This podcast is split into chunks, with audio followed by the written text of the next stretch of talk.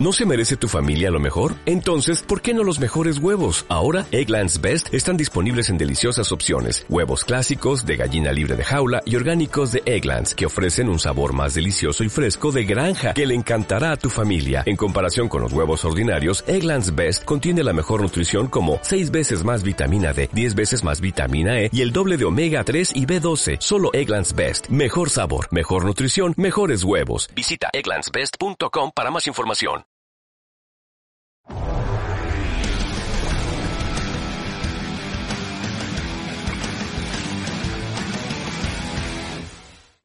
Twintal Talks, bienvenidos. bienvenidos y bienvenidas. Hoy Dani con toda la razón del mundo nos ha hecho bronca porque empezábamos ya y no estaba el micro puesto. Me cago en la puta, tío. Bueno, a ver, teniendo en cuenta que Dani es el realizador del programa, Claro. es su puta culpa que no tengamos el micrófono Tiene que avisar. puesto donde toca. Tiene que avisar. Dicho esto, hoy tenemos dos motos en el programa, una Ducati Desert X detrás y una GS, uno, una, una, Uy, oh, los que decían que las BMW eran chinas, esta lo es realmente. ¿dónde iba? Ah, Eh, vale. Bienvenidos y bienvenidas, Tintal Talks, temporada 4, programa 3. Hoy sale en YouTube eh, Pues igual, el, cuando- el que cuando hicimos hace dos veces. Estás haciendo un Back to the Future y... y- y- Es que tú, o sea, los, que sois, al personal. los que sois de España, bueno, los de Sudamérica también, ¿eh? porque sé que muchos lo seguís. Hay un programa que, que yo soy muy fan, y Charlie un poquito también, ¿Cuál? que es el Nadie Sabe Nada, Sí. de, de Buenafuente y Berto Romero. Yo soy Buenafuente y él es Berto. Sí, y, y hacen, hacen siempre, como que también es grabado. O sea que están lo más buenos que nosotros, ¿eh? Con el Hombre. tema de humor, la verdad. Bastante más, ricos. buenos. Más ricos. ricos. Pero, bueno, tienen moto. Bueno, eh, Berto creo que no, pero Buenafuente sí que sé que tiene scooter y se movía en moto, Cuidado. con lo cual, Scooter no es una moto. bueno, Vale. ciertamente. Pero bueno, a Buenafuente le perdono. Bueno, pues se le perdona todo. que no sea... Todo. Andreu.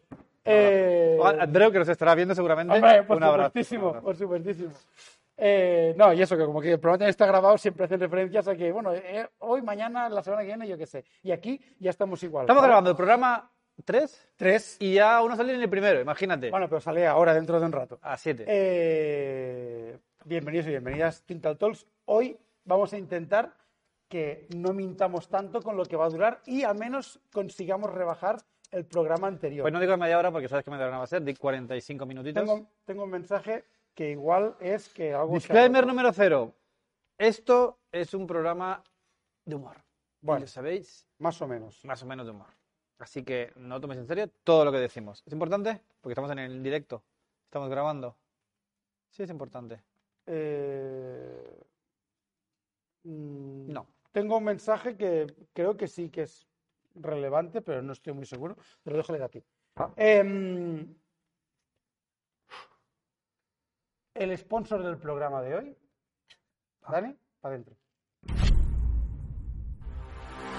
Klim patrocina el programa de hoy. Como ya sabéis, todos los quintraileros, Klim es amante del trail. Por eso os ofrece lo mejor de lo mejor. Por ejemplo, botas de Gore-Tex, pantalón y chaqueta Gore-Tex Pro, ¿eh? o el mejor casco del mundo con Coroid y fibra de carbono. Dentro. Decía que esa intro podríamos ser nosotros un sábado por la mañana. Hombre, perfectamente. Un sábado por la mañana. Yendo hacia el Pirineo. mi hijo. O volviendo del Pirineo, por ejemplo. Por cierto, que han dicho por ahí que la semana que viene va a nevar en toda Cataluña. Yo espero que tenga coche Otra vez, pero si no ha dejado de nevar. ¿Eh? Que no ha parado de hacer frío. No, pero nevar no ha nevado. Hombre, sí. Bueno, un día. Cerramos incluso un día porque nevaba. Bueno, que, que nevó 0,5 centímetros. Pero aquí, ¿qué, qué- qué sustos damos así de repente? Sí, bueno, sí. porque es la gracia, así de repente, En fin. sin avisar. eh, Va que no llegamos, no llegamos a la media hora. Dale. Noticias. Venga, Dani. ¿Qué, ¿Qué pasa? Primera noticia. Ah, ya estamos en noticias. Ah, que la, la pongo ya. Pon, pon, pon noticias. O las tienes que presentar o Espérate, algo. que la voy a presentar. Vale, vale. Primera noticia del tercer programa de Twinkle Talks, Uh, que al parecer KTM se ha dado cuenta que la Ñorden era muy Ñorden y No, la orden era, era quizás no todo lo... vamos, voy a decirlo era. Ñorden, era No era todo lo overroad que quizás su estética y su fama le precedía. Bueno, su fama. Bueno, fama de lo que era una moto para aventuras y tal, pero luego... Sí, pero en realidad, en realidad eh, KTM trata a Husqvarna eh, como, como más de postureo, ¿no? Porque todas las motos Husqvarna tienen siempre las luces raras, tienen Bueno, Es un lo mismo que KTM, de pero- licencia al diseño. Un poquito más, no sé. la- las no, no, porque la, la 400 y 890 no tenía luces raras tampoco, ¿no? Bueno, no tan raras como la. Esta gama sí que es diferente, pero bueno. El tema, que se han dado cuenta, se han dado cuenta, supongo que por las ventas, no lo sé, igual se han dado cuenta de que, hostia, no nos la compran. porque todo el mundo le decía, ¿Qué está pasando? Estas suspensiones... Eh, y, han- y parece que van a sacar, eh, hay por ahí muchos rumores de que van a sa- sacar la Jordan Expedition. Expedition. Que me alegra que no sea una Jordan Rally. Porque, claro, podría ser Podría caer ser. en lo fácil. Bueno, a ver, KTM sí que es verdad que cuando le pone rally, Es por algo. o sea, ya tiene una 450 rally que lo es, Se pisaría. y una 890 pisaría. rally que lo es. Yo creo que es acertado hacer un modelo de la, un modelo de la 901 un poco más off-road, porque sí que recordamos que cuando hicimos la prueba, las suspensiones, ¡ah! cuando vas haciendo un poquito de off-road ya en plan un poco más serio y más si, si es una moto de expedición que vas un poco cargado, ¡ah! Porque Y- básicamente y no, no lleva las suspensiones de la 890R, No. tampoco los de la 890S, no, era como un paso era intermedio. como una mierda entre medias. Sí. eh, Era como y la de se la nota- 390, que se podía regular, pero que era pero que recorrido no era, corto se y- notaba que no era tanto. Sí. Y eh, es, en la foto que ha salido en la primera noticia, yo me arriesgo a decir que yo creo que ese es Lyndon Poskit. Y este cubrecárter no sé si será también el que incorporarán o no, pero... Aquí hay mucho aluminio soldado, ¿eh? Aquí sí, ¿eh? Uh, Bueno, eh, la versión Adventure o Expedition en este Expedition, caso, Expedition. pensado más para, bueno, el que quiere hacer un poco más de verdad, que ya no es solo que, ah, qué bonita que es, la compro, sino que quiero viajar, quiero tal, eh, horquillas un poco mejores, pero tampoco son las con el valve, ¿eh? No, no, no. no. Horquillas son las de la R, bueno, serán, Sí, igual que el amortiguador. serán las de la R. Que esto, que supongo que lo, lo que ibas a decir, es lo que hizo Lyndon Poskit. No, no, en la foto, es que en la foto primera sale en un post-kit y que, que esa foto yo creo que es en... es Esta en- sí, ¿dónde? es la de cuando Ah, la de Islandia. En Sí. Islandia. Que él se fue a Islandia con la Estuvo- 901 y lo primero que hizo fue, dice, bueno, vale, sí, pero yo sé que voy a hacer un poquito de off y voy a ir un poquito ligero, así que lo primero que hizo fue cambiar, pero creo que él sí que puso las Conevalve a la, a la, Puede a la puede ser. 901. Lyndon Post-kit... eh, Un abrazo desde aquí que nos estará Nos viendo. estará Lyndon. viendo seguro. Eh, bueno, igual lo vemos otra vez en el Gela Rally este año. ¿eh? Que lo año Estaría muy bien, estaría muy Lyndon. Post-kit, eh. Es el, es Como el dice motoaventurero por excelencia. tu amigo Martín, Pelito Lindon. Pelito lindo, pues si lo decimos lindo. todos, ¿eh? Pelito lindo. Eh, Lyndon es bueno. es el auténtico, auténtico motoviajero, aventurero, cañero que existe. Eh, hacía el Races to Places hace muchos años, eh, con el que él mismo, Pues que es 660 un puto ahí, ¿eh? crack, ¿eh? se, se fabricó con una moto 660 Rally, se la preparó para la aventura y decidió salir de Inglaterra hasta Sydney y luego acabó llegando a Sudamérica también y eh, ando a México y haciendo un viaje de aventura corriendo rallies por el camino. entre- entre corrió en. Mongolia, corrió en no sé dónde, corrió en, en- en Australia. Es decir, es, es un puto crack, eh, tiene También muy buenas manos. El Dakar, recordemos, ha hecho no tres con esta moto, con la, Bueno. con la, con la KTM Rally, pero Ha quedado tercero sí, pero ese, ese día fue... en Mayemoto, ¿eh? Ah, en Mayemoto sí. Es decir, Maye- que, una etapa de, de Sudamérica No, no, quedó... Pero porque hubo Quedó ahí muy, quedó en el top muy 10. top porque hubo un cortado en carrera y tal. Es creo. un pilotazo como la Copa Montpino.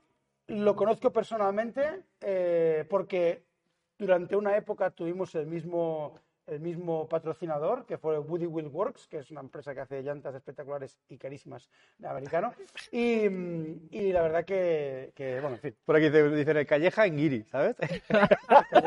y dice, como se escucha Charlie, hombre, Charlie es otro gran aventurero, pero él está viajando, grabando, comunicándolo perfectamente y nos, nos hace unos capítulos fantásticos, pero es que Linton hacía rally de medias. Pero cuidado, Que está empezando, Charlie, Charlie está empezando a hacer rallies. Sí, sí, poco Charlie a poco. está- ha pillado el filón de Lyndon Post. Charlie, vas por buen camino, vas por buen camino. Vas por buen camino. Solo le falta un poco de mecánica, Venga, quizás. ojito ¿eh? aquí, Porque- Eso puede ser perfectamente, Charlie. Un berenjenal. Perfectamente en un berenjenal. Podría ser, podría Vale. ser. Vale. Eh, venga, vamos a Ojalá, salga esta, esta Jordan con, con las suspensiones Y a ver qué y a ver qué precio tendrá. Esto es una noticia que salió hace tiempo, ¿eh? Hace un tiempo. Que Gilera Bueno, decían es- que... No, no, es de hoy. Sí, Como no, que pero- está grabado, no, no, no. Como que está grabado. Pero ellos- ahora como que ha vuelto esta, esta noticia, ¿no?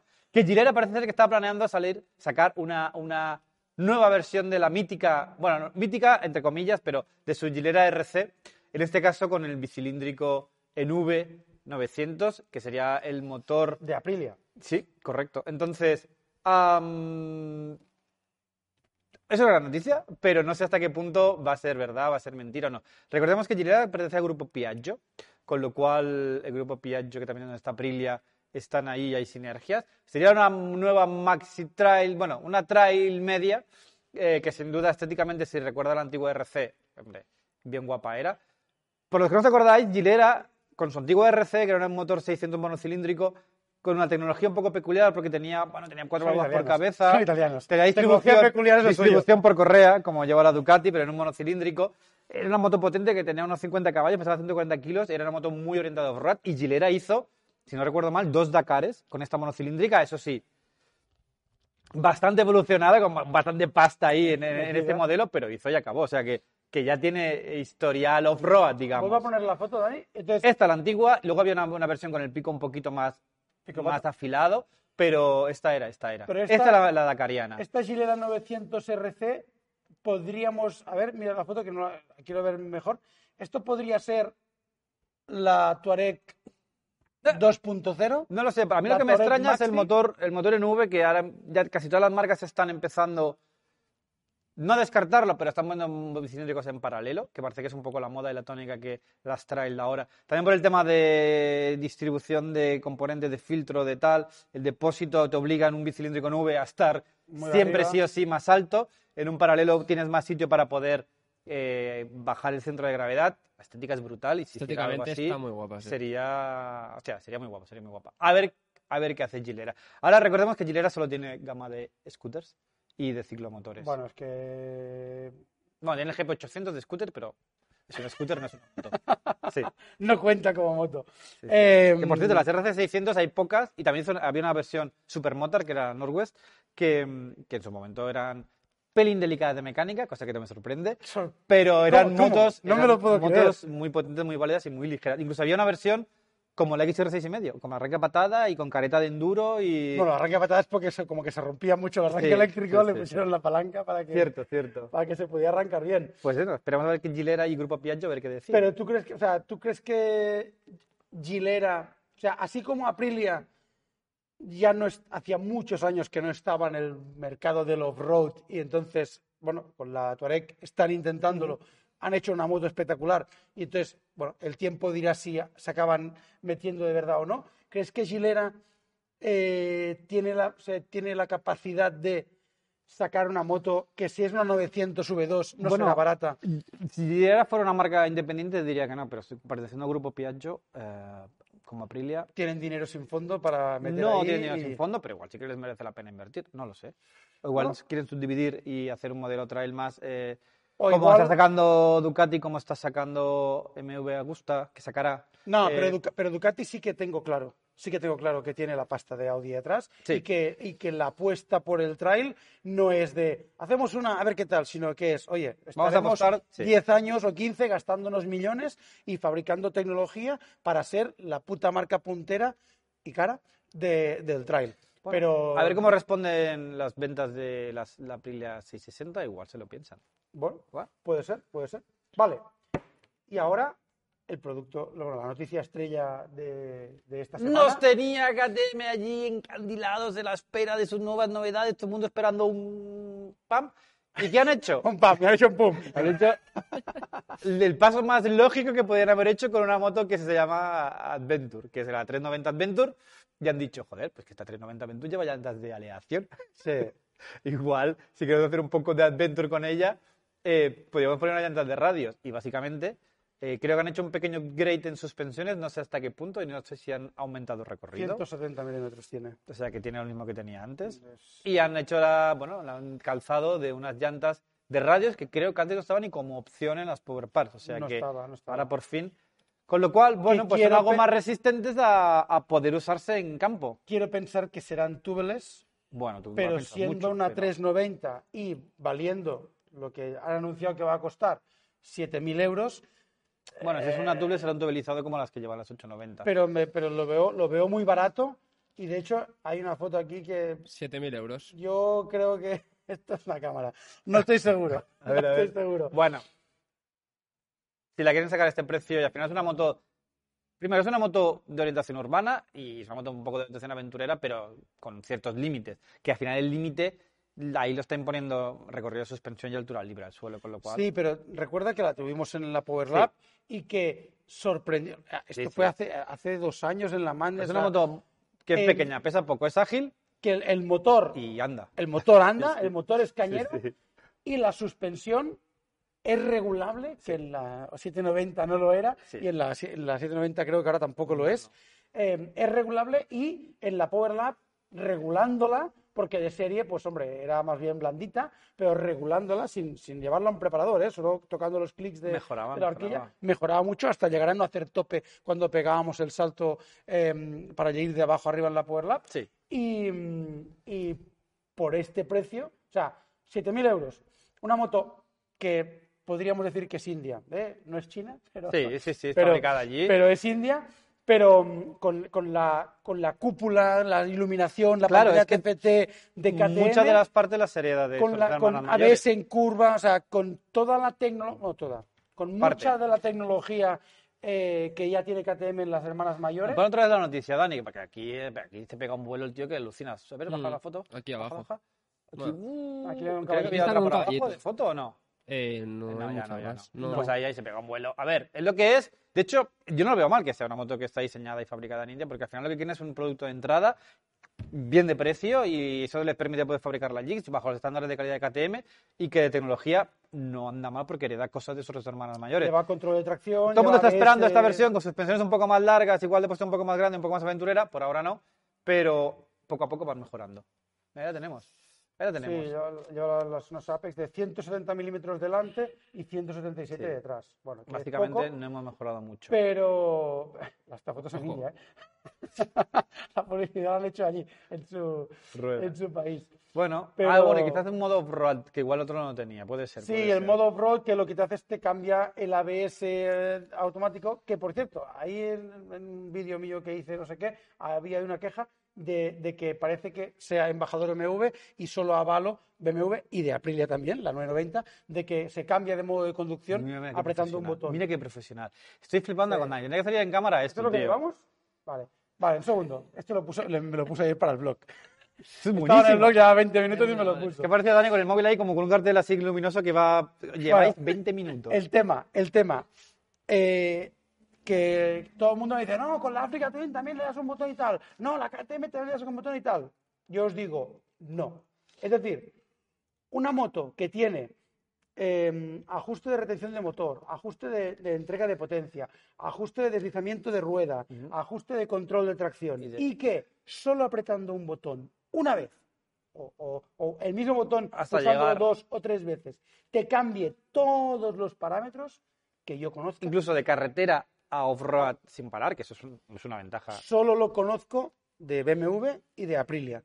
Las demás, la KTM, puedes cambiar el modo de conducción, pero si quieres quitar el ABS, hay que quitar el ABS pulsando otros botones, porque el modo de conducción solo te afecta al control de tracción, retención de motor, etcétera. Es decir, que se modifique todo lo que se puede modificar de la moto pulsando un botón, que para mí es lo que debería ser a nivel de Bueno, usabilidad. facilita de las cosas, desde luego. Sí, que sí. le das un botón y ya está. Y no tienes que darle a tres botones. Y en la Africa Twin, recuerdo yo, Tiene un joystick que parece, parece un mando de la, de la Play, Yo los recuerdo en botones tour, LR. cerrando grupo, esperando unos tres minutos cada vez que parábamos, porque cada vez que arrancaba tenía que darle. Yo no sé si el tema de cambio, sobre todo cuando haces el cambio de modo carretera off-road que hay que parar, ¿eso es un tema legal? Yo creo que no, porque hay muchas motos No, que... no. O es un Es tema de precaución de las marcas de decir, bueno, que lo sepas. Sí, Y yo creo que ahí, aunque tuvieras que hacer una doble confirmación, que no cambies por error, se debería, pero se debería poder se debería hacer. poder hacer. Sí. Vale.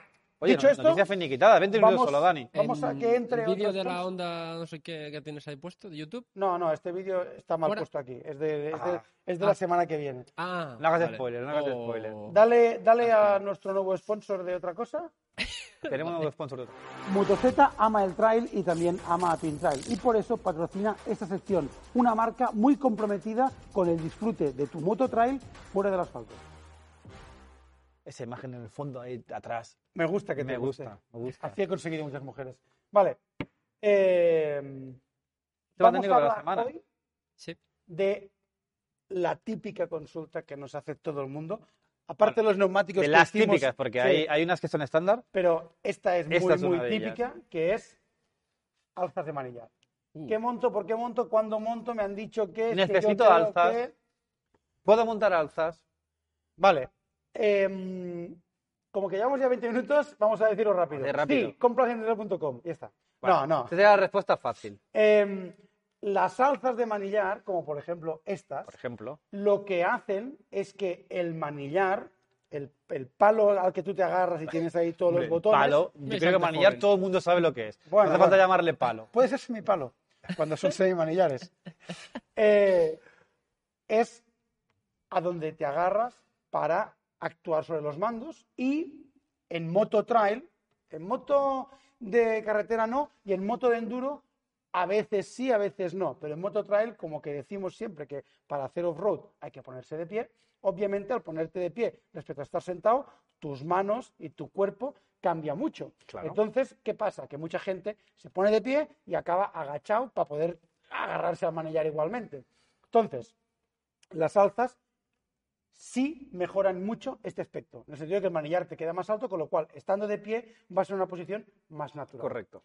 Por contra, cuando vas sentado, te queda el manillar más arriba. Un poco O sea, más. Si cuando vais por campo, la típica postura de cuando os ponéis de pie, tenéis que levantar El- la cabeza porque vais un poco erguidos para mirar recto. O cuando os ponéis de pie, vais rectos, que no tenéis que cargar cervicales.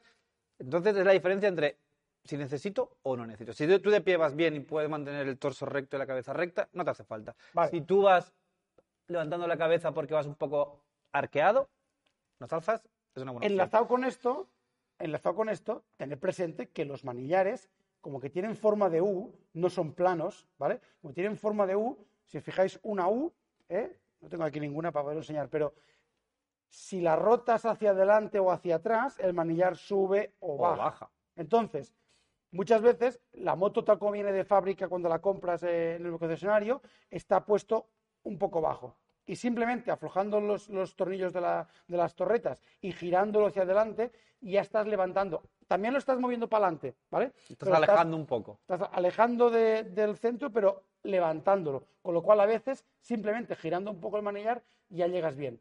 Dicho esto, hay mucha gente, entre los que me incluyo, y creo que puedo incluir a Charlie, que cuando arrancamos en esto del trail, como que sabíamos Sí. que girando se levantaba, íbamos con la llave, con la llave Allen en el bolsillo, y, oye, espera, que hago pista. Aflojábamos el tornillo para levantarlo y apretarlo. ¡Ay, que hago carretera! Aflojábamos el tornillo para bajarlo y apretarlo. Y entonces, esto, los primeros tres días te hace ilusión. Y a partir del cuarto ya no quieres tocarlo más. Bueno, yo no cual- subí de bajo, yo lo dejaba en la posición fija. Vale, pero hay mucha gente que lo iba subiendo, bajando, y al final, y yo me incluyo, al final dices, eh, a ver, si he hecho tres carreteras y dos pistas hoy y he tocado manillar ocho veces, ya mejor lo dejo en una posición y no lo toco más. Con lo cual hay que buscar la posición intermedia en la que siempre vas mal, pero nunca vas fatal, sino que más o menos. Y si te preocupa la efectividad más que la comodidad, no montes altas, alzas. Es decir, las alzas hacen el viaje más cómodo, hacen el pilotaje más cómodo. Tu vida en general más. cómoda. Pero contra más lejos tienes el manillar de la tija y del- de lo que se mueve con la rueda, menos conectado estás con ello y menos control tienes. Entonces, si tú quieres correr un rally, yo te diría, no montes alzas. Si quieres viajar cómodo y disfrutar, monta alzas. Entonces, bueno, monta alzas. Si mides un poco más que Charlie, si, si mides como Charlie, quita, quita alza. No hace falta. Bueno, aquí preguntaban, ¿eh? Oye, que tengo una X-Challenge que la entrego como propietario y la tiene las alzas puestas y ¿cómo, la- cómo las bajo? Pues entiendo que quitándolas y añadiendo unas alzas, si las quitas... mm, Bueno, depende, porque si cambió torretas, claro, es que ah, esto... si cambia de torretas, no. Las torretas son más altas, no. Las torretas hay que tener plano que, que está la tija, sobre la tija va montado unas piezas que tienen el agujero donde se mete el, el manillar y entonces la torreta esta, la Africa Twin Adventure Sports, Tiene una torreta así. de, de Sí. tres palmos, ¿vale? Si Y encima, le pones, si encima le pones, le pones Alzas. alzas, pues ya tienes aquí, parece una Harley. Bueno, entonces, si, entendéis. si en porque lugar aquí hay de una montar alza, Twin que la necesita. si en lugar de montar Exacto. alza montó una torreta más alta, Hay pues que hay que cambiar algún tornillo, hay que hacer ya un poco más complicado. Si no, el alza pues se quita o se pone y ya está. Y el alza pivotante de Rocks que tenemos en Twin Trail, eh, como que te permite pivotar, tienes, aparte de poder girar el manillar para subirlo y bajarlo, también puedes girar el alza para subirlo más o bajarlo más O acercarlo para adelante o hacia adelantarlo. ti, con lo, Con lo cual, cual, tiene más... Se adapta más a todas tus posiciones, depende de lo grande o pequeño que seas. o Y para etcétera, acabar etcétera. esto, antes de ir al versus, ya os digo que las alzas, ¿por qué no venden alzas de tres palmos? Porque todo el cableado, ¿eh? cable de gas, cable de intermitente, cable de freno, todo no te llegaría. Entonces, las alzas Normalmente nosotros tenemos las ROX de 5 centímetros, que ya es el tope, como si dijéramos, que ya a partir de, más que eso ya no puede ser, y hay alguna moto que no se puede montar la de 5 si no quieres ponerte a cambiar latiguillos, y Correcto. cable, etcétera. Con lo cual tienes que mirar en tu moto si se va a poder levantar el manillar, no solo cuando lo pones, sino cuando, Cuando lo giras, sobre todo, Cuando lo tiran los cables, o el de embrague o el de freno, con lo cual. O sea sí. que Hay motos que tienen el cable un poco más de holgura, con lo cual no es problema. Hay motos que el cable va más justo y una de 5 centímetros igual no, pero una de 3 o de 2 sí. Y ya Cierto. se nota. 2 Y- centímetros de aquí a aquí es la diferencia entre llevar el Y collar. a veces para montar el 5 se puede, pero el cable que pasa por un sitio y va anclado con una brida, pues hay que quitar un poco la brida para darle un poco más de juego. Pero aquí ¿Vale? preguntan que he escuchado en un vídeo que está prohibido que te pueden multar si vas de pie, que decimos de aquí de pie en campo. Por carretera sí, porque por carretera Bueno. pueden considerar que es conducción imprudente, Cierto. o sea, pero por campo no. pero cuidado, no es, que te, no es que te vayan a multar, es que te pueden multar. Te Yo he pueden. ido de pie delante de la policía y no me han dicho nada. Decir que- Levantando ruedas, saludando. ¡Oh! Correcto. No, levantar ruedas y que ya es- o sea, al final te pueden denunciar, la policía te puede de- de- multar por conducción imprudente Exacto. a lo que ellos interpreten que estás haciendo. Ir de pie mirando puede el ser una móvil, lo que sea. Entonces, ir de pie, pues, pero en campo, si te para la policía en campo por ir de pie y te multa, que creo se que se merecen que les caiga un árbol encima. En fin. Y, y para acabar el tema de alzas, el tema de la ITV, eh, que es una pregunta que nos hacen, oye, ¿esto pasa de ITV o no? Pues os digo, la ITV es una lotería, ¿vale? Las barras de defensa no tienen ningún código de homologación. Entonces, la ITV, en función de cómo sea de cabrón el tío que te está mirando la ITV, te puede poner pegas o no. Las alzas de manillar, lo mismo. Teóricamente es una modificación que, que afecta. Es como si coges y le cambias el volante a un coche, Sí. que teóricamente pues, debe tal. Pues las alzas de manillar, lo mismo. Igual que el protector de faro, no pasa ninguno la ITV. Igual que mil cosas más. Entonces, es una lotería. Sí, la 109, si depende de qué moto, si la 109 va la cincha esa para cogerse en la mitad, tampoco puede tampoco puede pasar. lo O cual- sea, entonces, al final, es una lotería. la- Si llevas alzas y el de la ITV te dice que no la puede pasar, lleva la herramienta para quitar las alzas y decirle, no, ahora ya sí, ya le he quitado. Y luego las vuelves a poner. Y chimpum. Vale, Vale. Lo tenemos ya, lo tenemos ya. Versus. Alzas, alzas. pon ahí comentado. otro que hace el versus o ya no hay nadie más. ¿Eh? ¿Tiene- ¿Hay algún sponsor más? Sí. ¿no? Claro, tenemos para queda el todo. consultorio antes del verso. consultorio. para todo. Ay, amigo. Consultorio. Uy, el consultorio lo tengo allí, espérate. MD Eat My Dust patrocina esta sección, una empresa muy, muy, muy interesante porque la calidad de sus productos es espectacular. Por ejemplo, el cierre Fitlock magnético de esta sobre depósito. Para abrirlo no se puede estirar, hay que desplazar, pero para cerrarlo solo hace falta cerrar y queda perfectamente cerrado. Bueno, sí. ¿Qué? Ha aparecido de golpe, ¿eh? Antes del consultorio, el, el sponsor Eat My Dust, os digo que si venís aquí a Tintel Store y veis el material, os va a costar dinero. Eh, Ahora, saldréis contentos. Esta misma, ¿no? Vamos, vamos muy tarde. Lees esta pregunta. Javier Mesa, buenas, mi nombre es Javier Mesa desde Córdoba, muchas felicidades por todo el trabajo que hacéis, pero vamos al turrón. Tengo una África 1100, lo siento Isaac, bueno, Bueno, y una eh, Suzuki GSR 600. Joder, ni una, ¿eh? Sí. Esta última, esta última la quiero vender porque quiero ir por lo marrón y con la onda ya me sobra por lo gris. Mi pregunta, ¿vender la GSR y mejorar la África en suspensiones o buscar una segunda, ah, una segunda moto al estilo de receta 400 RF 300? Yo siempre he dicho que si una moto sale del, taller, ay, del taller, si una, sale, sale una moto del garaje es porque tiene que entrar otra, con lo cual no te compliques la vida porque una moto como la Africa Twin, si quieres hacer campos sin complicaciones y te quieres complicar un poco la existencia según qué sitios, la Africa Twin es una moto pesada, que si quieres hacer campo quizás hay que protegerla un poquito y cambiar algún setting de suspensión y sobre todo neumáticos, y si lo usas para el día a día y para viajar, quizás es un poco engorroso, con lo cual, si te lo puedes permitir vendiendo una, comprando otra, píllate una segunda moto para hacer off-road sin complicaciones, ya sea una de receta, una monocilíndrica como la de receta, o la CRF 300, o algo un poquito más como la, como la 690 o la JPPR7, que sin duda no te vas a arrepentir. Si no quieres irte muy lejos, una mono más pequeña como estas que te comentas es una buena opción. Si la quieres ya para hacer excursiones un poquito más lejos, pues un mono un poquito más de 6, 650 por ahí, sería una buena opción. Yo, en la pregunta que está hablando de venderse la GSR para comprarse una moto, si se vende la GSR no le da para una 690, No, no, ni no. le da para una JP. No. O sea, para una receta, Segunda mano, igual sí, igual sí. y para una CRF, Nuevo- sí. nueva, igual tampoco. Y yo entre esas, bueno, la CRF vale. Yo entre esas dos, sin duda, sin duda, receta, ¿eh? la de receta La de antes que la CRF. Sí. O sea, mm, porque la CRF está claro que es una moto de Tailandia barata y de funcionamiento justo a nivel de suspensiones. Por el, precio que ofrece, claro. por el precio que ofrece. Y la DRZ es una moto de cuando Suzuki hacía motos eh, Bien. off-road buenas y con buena suspensión y con Sí, buen mucho más orientada al off- al off-road que Y- no... Y aunque sea 400, no tiene nada que ver con una KTM 450 o una Yamaha Es 450. un motor preparado para hacer más kilómetros y los mantenimientos son diferentes. Lleva más aceite en el cárter y está más pensada para hacer Sí. pseudo trail, ¿vale? O tra endo trail, en fin. Vale, Último sponsor. vamos a por... No, sí, lo hemos puesto. ¿Ya hemos puesto? Sí, sí, mientras No tú no ibas a buscar la caja. No hay más preguntas, ¿no?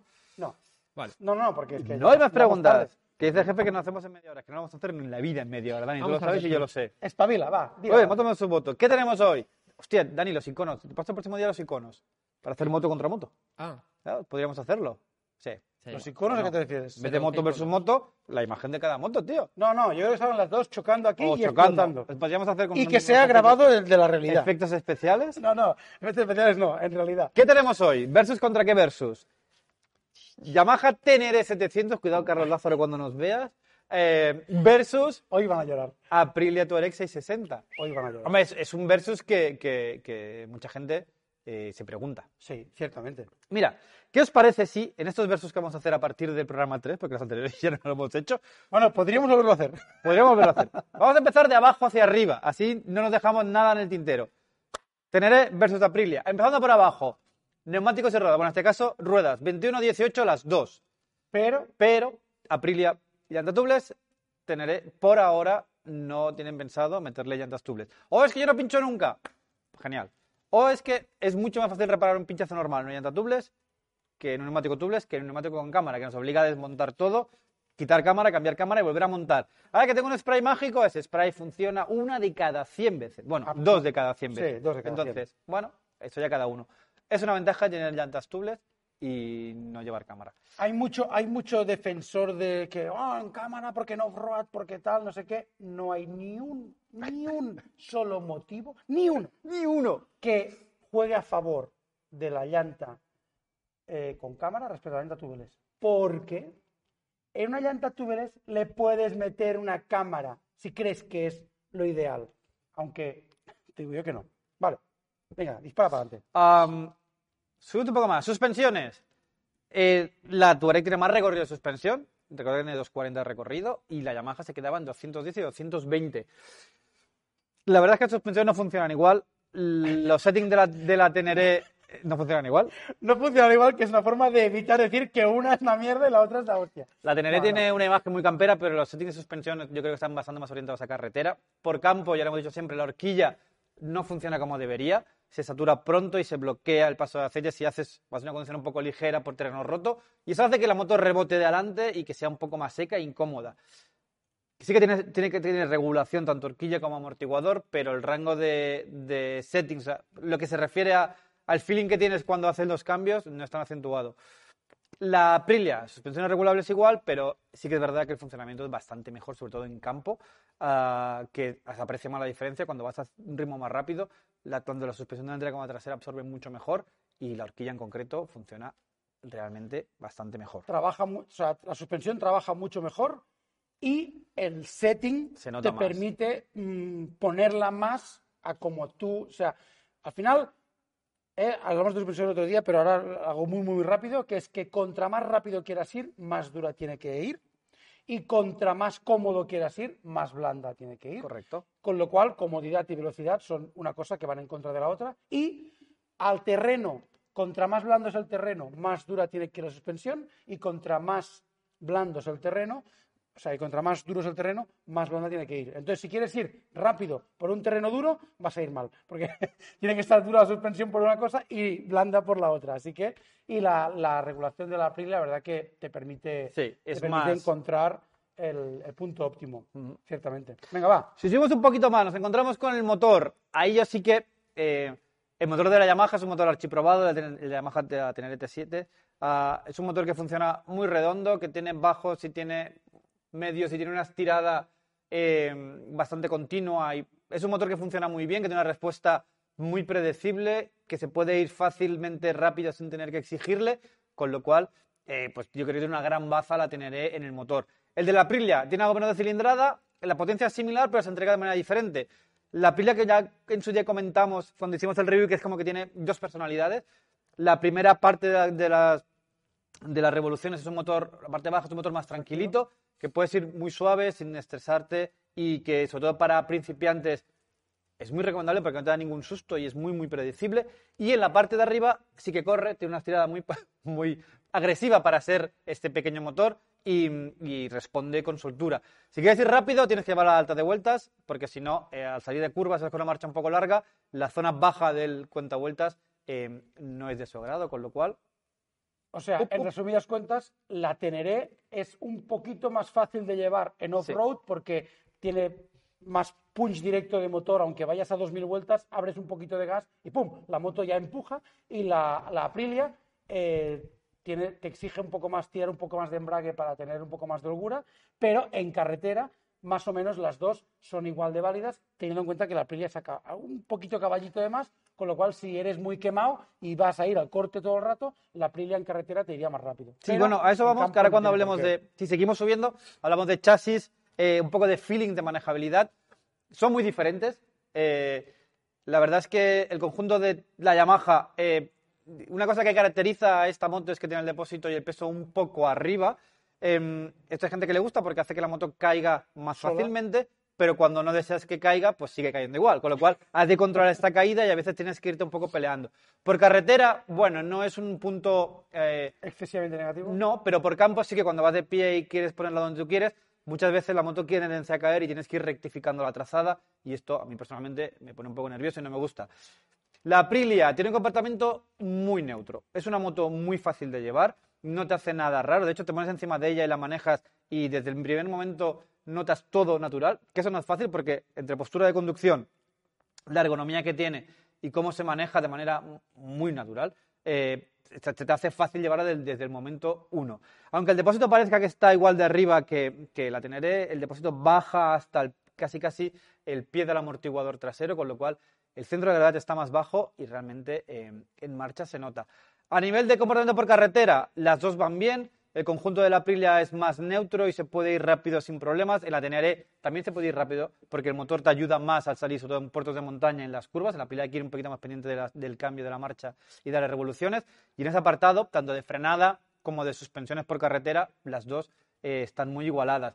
Por off-road, la verdad, Yo critico la frenada de la Aprilia, verdad. que, que las que he probado al menos, sí que es verdad que sobre todo el freno delantero, eh, frena- o sea, cuando aprietas muy fuerte, frena muy fuerte y se bloquea, no hay problema. Pero el primer tacto Falta suave tacto. que hacemos de que y, con cualquier moto tocas un poco la maneta y ya notas que está frenando, en la Aprilia tocas un poco la maneta y dices, hostia, no frena. Y entonces cuando aprietas más, frena mucho. Entonces cuesta Tiene un un poco más encontrar el punto de frenada. Y, y esto en la, en la Teneré, la verdad que... Esto que- pasa un poco en el delantero y en el trasero, en la Aprilia, en los dos. El delantero sobre todo se nota más. La Teneré es más progresivo. El equipo de freno, las pinzas creo que son las mismas.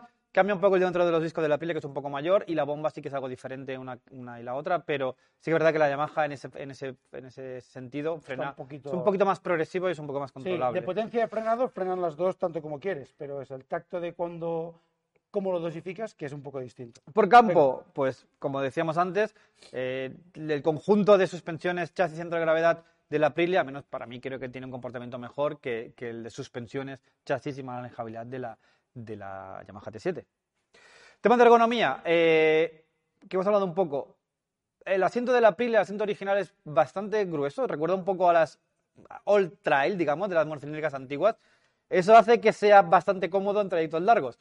El de la Teneré es mucho más finito y eso se nota cuando hacemos un trayecto un poco largo en que es bastante más incómodo.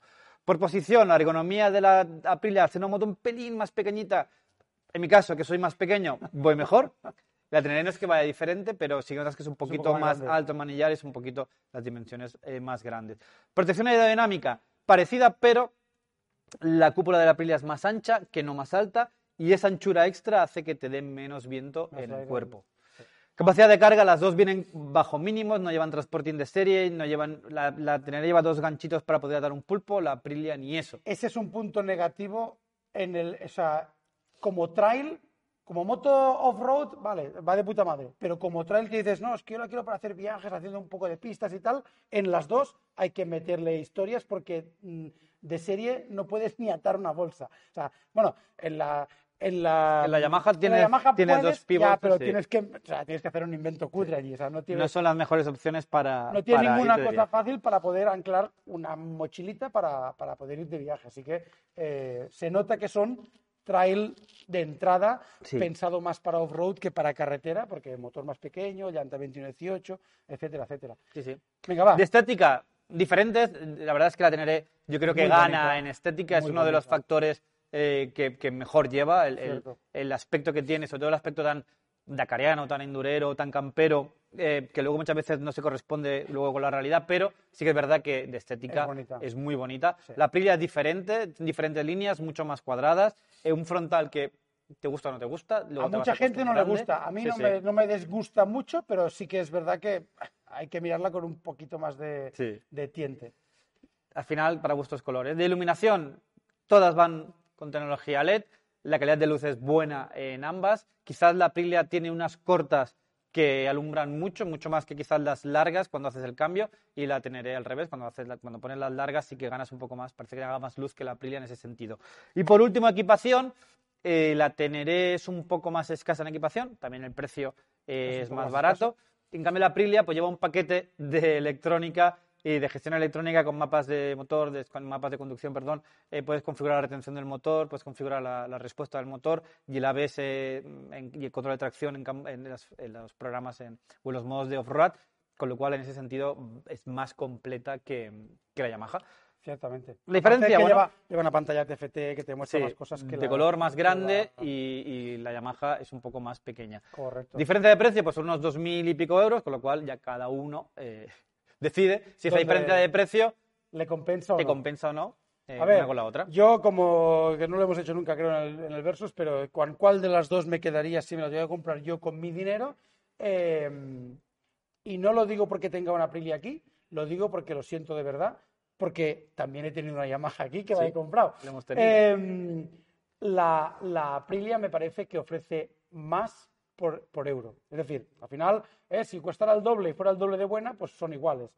Si costara el doble y vale solo un poquito más, es mucho mejor. Entonces, em, vale solo 2.000 euros más que solo, a una, una Teneré. Yo le cambiaría llantas para meterle túbeles y suspensiones para que fueran buenas y me estaría gastando ya unos 3.000. Y no tendría los modos de conducción ni toda la historia que lleva la Aprilia. Correcto. Así que para mí, la Aprilia es la ganadora en este versus para mis necesidades. Pero entiendo que si tú eres old school, no quieres electrónica, no quieres tonterías, buscas que sea de carburación ya puede ser dos tiempos, eh, la Teneré eh, te, te da eso más básico y tiene un precio más barato, con lo que puedes decidir gastarte estos otros 2.000 euros o en hacer viajes o en Correcto. preparar la moto específicamente como tú quieres para lo que tú quieres y no que te lo haga Yamaha para ti. Como no hemos probado todavía la Yamaha, la TCT World Ride, que tiene los depósitos con el centro de gravedad más bajo y puede que esa diferencia ahí. en Y conducción la suspensión, dicen la que la suspensión han mejorada. mejorado.